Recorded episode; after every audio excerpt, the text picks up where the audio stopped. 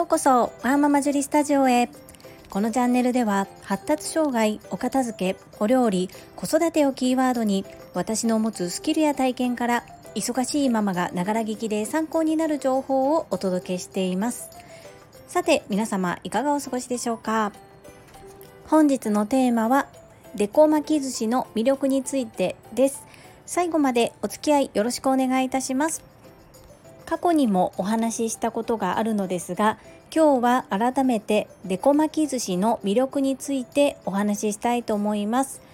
デコ巻き寿司ってなーにという方のためにデコ巻き寿司についてお話をいたします。デコ巻き寿司とは切った断面に可愛い絵柄が出てくる巻き寿司のことです。飾り巻きとも言いますよね。私があえてデコ巻き寿司という言い方をしているには訳がありまして飾り巻き寿司とデコ巻き寿司では境界が違うからです。私が属しているのはデコ巻き寿司の協会でそちらの認定講師です。ここ1年の私の活動の場はほぼオンラインです。月に一度私の決めた日曜日にオンラインでデコ巻き寿司の講座を開催しております。それとは別でリクエストレッスンも開催しておりまして現在のところ何人集まらないと開催できないですということはしておらず1対1結果的にマンツーマンになったとしてもお客様と私の都合が合えばリクエストでレッスンを行っております。このデコ巻き寿司の魅力なんですが作って楽しくそして切ってみて感動食べてみて美味しいという食べれるフードアートです。写真映えもしますのでインスタグラムに投稿したりすると結構いいリアクションがあったりします。私がこのデコ巻き寿司に興味を持ったのは国際交流のツールとして使いたいと思ったのがきっかけです。結婚する前独身の頃私はバックパッカーにハマっておりましてバックパッカー一人旅をしておりました。特に発展途上国では人と人とのつながりを感じることができて現地の方々といろんなお話をしたり一緒にご飯を食べたり一緒に遊んだりそういう交流がとても大好きでとても好きでした。結婚して家庭を持ち子供ができてなかなか家族全員で旅行というのも難しくなり何かできることはないかなと思って考えたのが外国人向けの料理教室でした。ただ和食ってなんとなく地味なイメージがありますね。そこでアイコンとして何か目立ってそれこそ写真映えするものはないかなと思ってたどり着いたのがデコ巻き寿司でした今では私の当初の目的国際交流のツールとしてのみではなく日本人の方々にも癒しとしてそしてお子様とのコミュニケーションそれから私がよくお話ししている発達障害児のお子さんがいらっしゃるご家庭にもご活用いただいています。これはなぜかと言いますと私次男が発達障害グレーゾーンなのですが長男はいろいろとワークショップなどに連れ歩いていました。ところが次男はじっとできないですし集中力も持ちません。なのでそのことにより周りに迷惑をかけてしまったらどうしよう。という気持ちが強く親子でワークショップに参加しても楽しめている図が全く描けませんでした。そして気を使って気を使ってすいませんすいません。頭ばっかり下げて何にも楽しいことなく終わってしまう。私も満足できないし次男も楽しくできない。そうなるとワークショップに行く意味もありませんよね。そこで私が開催する料理教室ジェリービーンズキッチンではそんなお子さんがお越しいただいてめちゃめちゃにしようが途中で終わろうがそれも含めて OK っていう教室にしたかったっていうのがあります。肌の色が違ったりデコボコがあったり老若男女問わずお楽しみいただける優しさに包まれたキッチン。それが私の目指すジェリービーンズキッチンでした。ですがコロナの影響でどうしても対面というのが難しくなり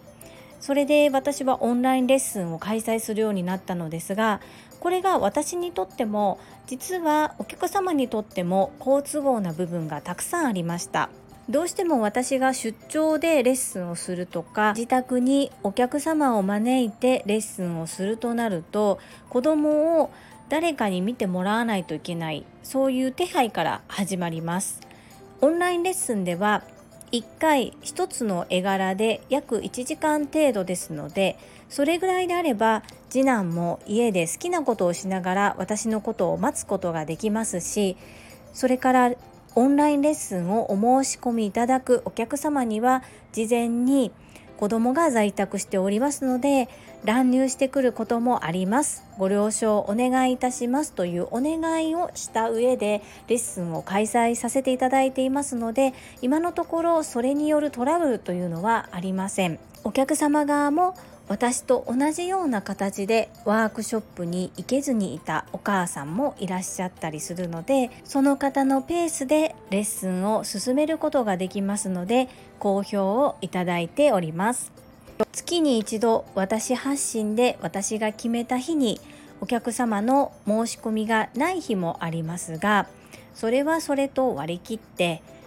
結果的にはリクエストレッスンも開催しつつの最低月に一度は開催させていただける状況が続いております。昨日も個人レッスンといいますかリクエストレッスンだったのですがこの方は3ヶ月連続でご受講いただいています。もう完全にハマっておられますよね。